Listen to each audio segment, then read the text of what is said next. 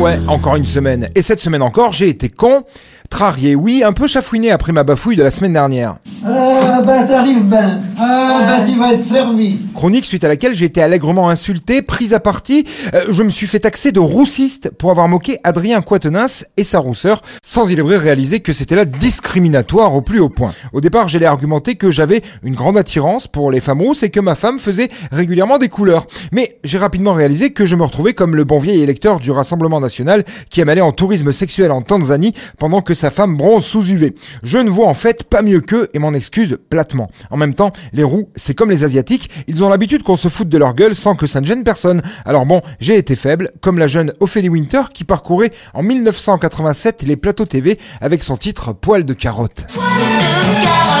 Promis, j'essaierai d'être plus vigilant, à défaut d'être plus intelligent, sur mes mauvaises vannes à l'avenir. Et en même temps, ça m'aide à me sentir plus européen, d'être roussiste. Surtout après le dernier scrutin italien et la victoire du parti Fratelli d'Italia. Artigiani della qualità. L'Italie qui rejoint la Hongrie, l'Autriche et la Pologne avec des extrêmes qui ont la majorité. Mais il ne faut pas oublier qu'en Belgique, en Espagne, en Allemagne, en Suède et en France, l'extrême droite est une vraie force d'opposition. Les fascistes n'ont-ils pas de limite Jusqu'au bout de l'extrême limite. Cela dit, pas besoin d'aller sentir les aisselles nauséabondes de l'extrême droite pour trouver des fachos. Le fascisme capitaliste ayant encore de beaux jours devant lui, comme nous le rappelle régulièrement le pédant locataire de notre Élysée qui, face à une mobilisation nationale et relativement suivie ce jeudi, a tapé du poing sur la table, anticipant notamment un échec des débats sur la réforme des retraites dans les prochains mois, précisant qu'il n'exclut pas de dissoudre l'Assemblée nationale. J'ai décidé de dissoudre l'Assemblée nationale.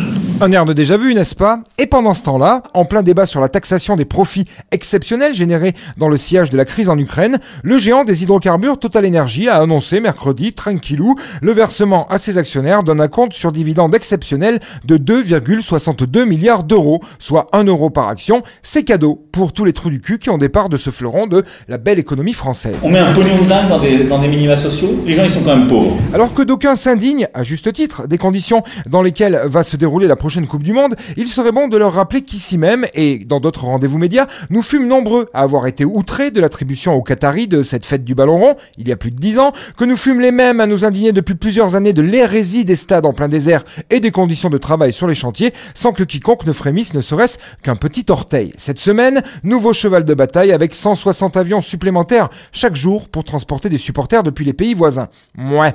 Chaque jour dans le monde, 80 000 vols commerciaux. Je ne compte ni le fret, ni les vols privés.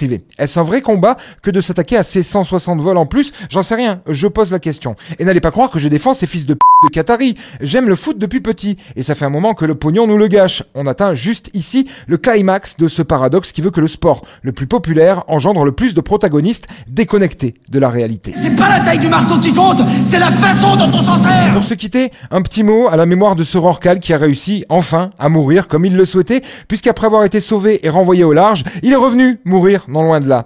Dans cet autre Finistère. Je vous l'avais pas dit? Ah ben si, et, et je le demande, quand pourrons-nous laisser vivre en paix les humains qui le souhaitent et mourir tranquilles les animaux qui l'ont décidé Hein? La vie, c'est pas les Sims non plus, mille sabords Si t'es pas joli, t'as jamais d'être poli. Allez, je vous laisse, je file en Iran, aider les femmes à être considérées au moins l'égale des chameaux. Bonne bourre, mes petits cons Citoyens sans civisme. Je chiais la nuit, je chiais le jour, je chiais partout, je chiais toujours. Que moi, vous étiez gentil.